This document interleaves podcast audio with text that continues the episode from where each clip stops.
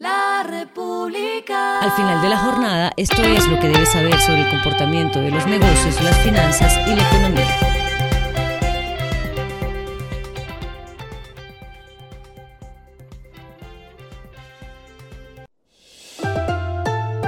Las movidas de hoy fueron.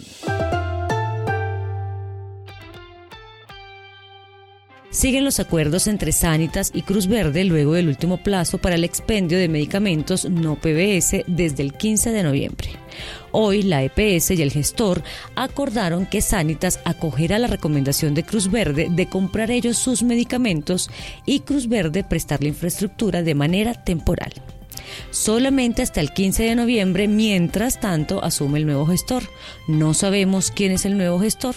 Sanitas deberá indicar quién dispensará los medicamentos no PBS a partir de dicha fecha, pues es un tema temporal. Así lo explicó Claudia Sterling, la vicepresidenta de Cruz Verde.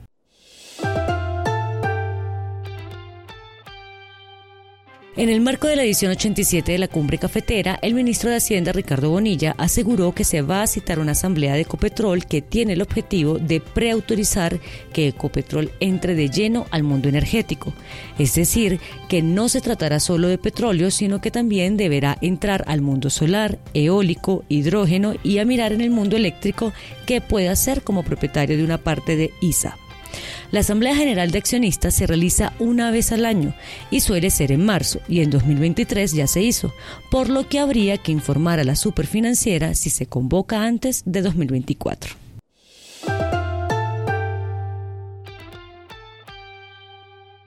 La FinTech Minca será la única compañía colombiana y latinoamericana presente en la décima edición del Africa FinTech Summit en Lusaka, Zambia. La compañía expondrá su experiencia de más de cuatro años, en el cual ha habilitado transacciones interbancarias en tiempo real en más de 90% de las cuentas bancarias, a un costo hasta 10 veces menor que los sistemas actuales y un volumen que supera los 100 millones de transacciones desde 2019, las cuales se hacen tan solo por un celular. Lo que está pasando con su dinero.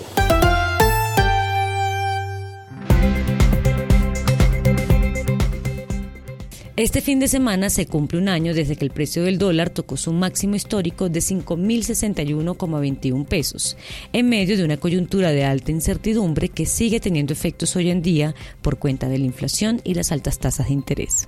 Desde ese 5 de noviembre de 2022, la tasa representativa del mercado, que para hoy está en 4.047 pesos, ha bajado 1.014,10 pesos con una revaluación de 20,03%, lo que representa presenta un fuerte rebote en un año.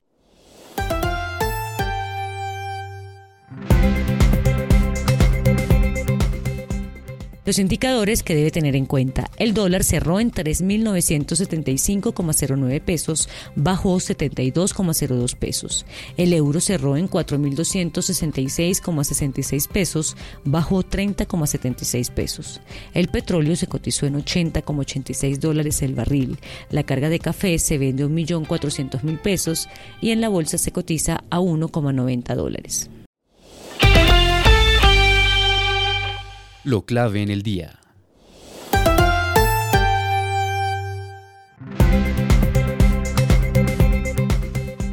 El equipo técnico del Banco de la República revisó el jueves al alza su pronóstico de inflación para este año a 9,8% desde una estimación previa de 9%, pese a recientes datos de desaceleración de los precios. La razón de aumentar la proyección se debe principalmente a que la inflación sí ha presentado una senda bajista, pero ha sido más lenta de lo esperado. A esta hora en el mundo. El presidente de Salvador, Nayib Bukele, recibió hoy viernes el aval del árbitro electoral para buscar la reelección en las elecciones de principios de 2024, una decisión cuestionada por sus adversarios y algunos países como Estados Unidos. Con cuatro votos de sus cinco magistrados titulares, el Tribunal Supremo Electoral formalizó la candidatura de Bukele y su vicepresidente Félix Ulloa para los comicios que se realizarán el 4 de febrero.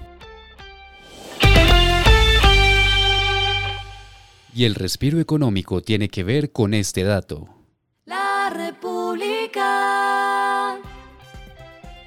Regresa la Feria Internacional de Arte de Bogotá, mejor conocida como ARBO, evento que se realizará del 23 al 26 de noviembre en Ágora.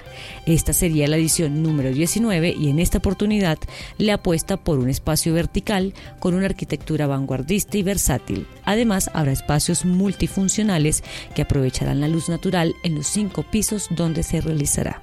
La República. Y finalizamos con el editorial de mañana. ¿Por qué no cede la inflación en Colombia?